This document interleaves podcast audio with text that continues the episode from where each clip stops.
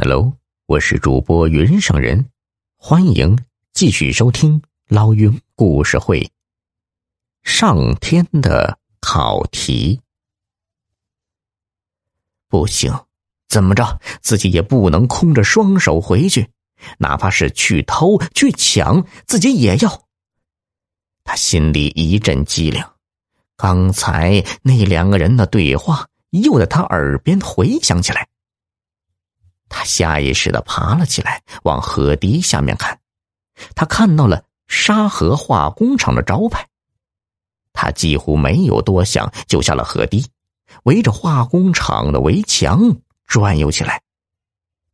转到后面，他果然看到一个类似于仓库的建筑。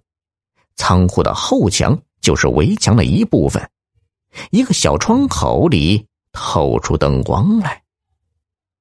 苏全扒着那小窗口，引体向上，看到了一个排风扇。透过扇叶的缝隙，他看到了一个人正在关仓库的大门。接着，仓库里的灯光熄灭了。这么说，那个人就是仓库管理员，他要离开了。苏全的心动了一下，一袋香料十万块钱，自己只要把它拿来。一年的工钱就回来了。苏全跳下来，转身就往河堤上跑。他记得在大桥的入口旁边有一个五金店，这排气扇很好卸的，只要有扳手和螺丝刀就够了。这些工具五金店一定有卖的。他一边往五金店跑，一边给自己找理由。反正我不偷那香料。刚才那两个小偷也会偷的，我去拿，就当是拿了小偷的。人没有天生就坏的，有时要干坏事也是被逼到某个份儿上来。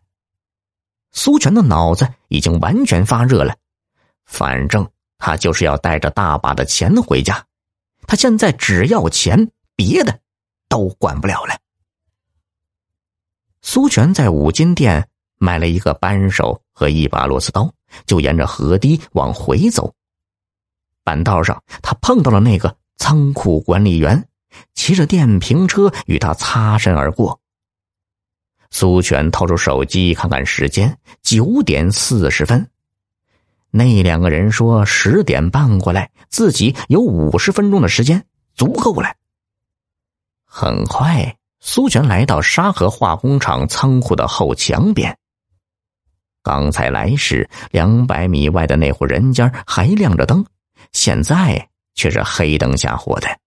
这么说，那户人家也睡下了。这让苏全的胆气更壮了一些。他望了望头顶上的那扇小窗口，只是那位置高了些，不好动手，得找个东西垫脚才行。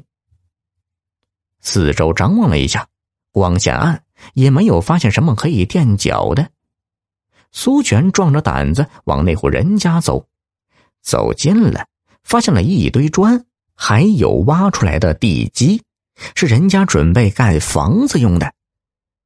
苏全立即轻手轻脚的搬起砖来，他将砖搬到仓库的后墙那儿码起来，搬了两趟，眼看再搬一次，高度就够了。苏全去搬最后一趟，刚刚弯下腰整理砖呢，身后有人扯他的衣摆，他吓了一跳啊，蓦地转过身来，就见黑暗中站着一个人影，看那身高，就知道是个小孩子。小孩子张开嘴，冲他叫了一声“爸爸”。苏全有些发愣，这显然不可能是他儿子，他儿子在乡下。再说，他儿子才六岁，看这孩子身高，恐怕有十岁了。他只能停下动作，轻声说道：“哎，孩子，你你认错人了。”爸爸，哪知那孩子又叫了一声，声音呢有些含糊，口齿不太清晰。他又上来扯苏全的衣服，苏全有些恼火。他掏出手机看了看时间，已经是十点过五分了。那两个人说十点半赶过来，他能利用的时间已经不多了，可不能让这孩子坏了他的事。他压低嗓子，恶狠狠的喝道：“滚开！再不滚，老子揍你！”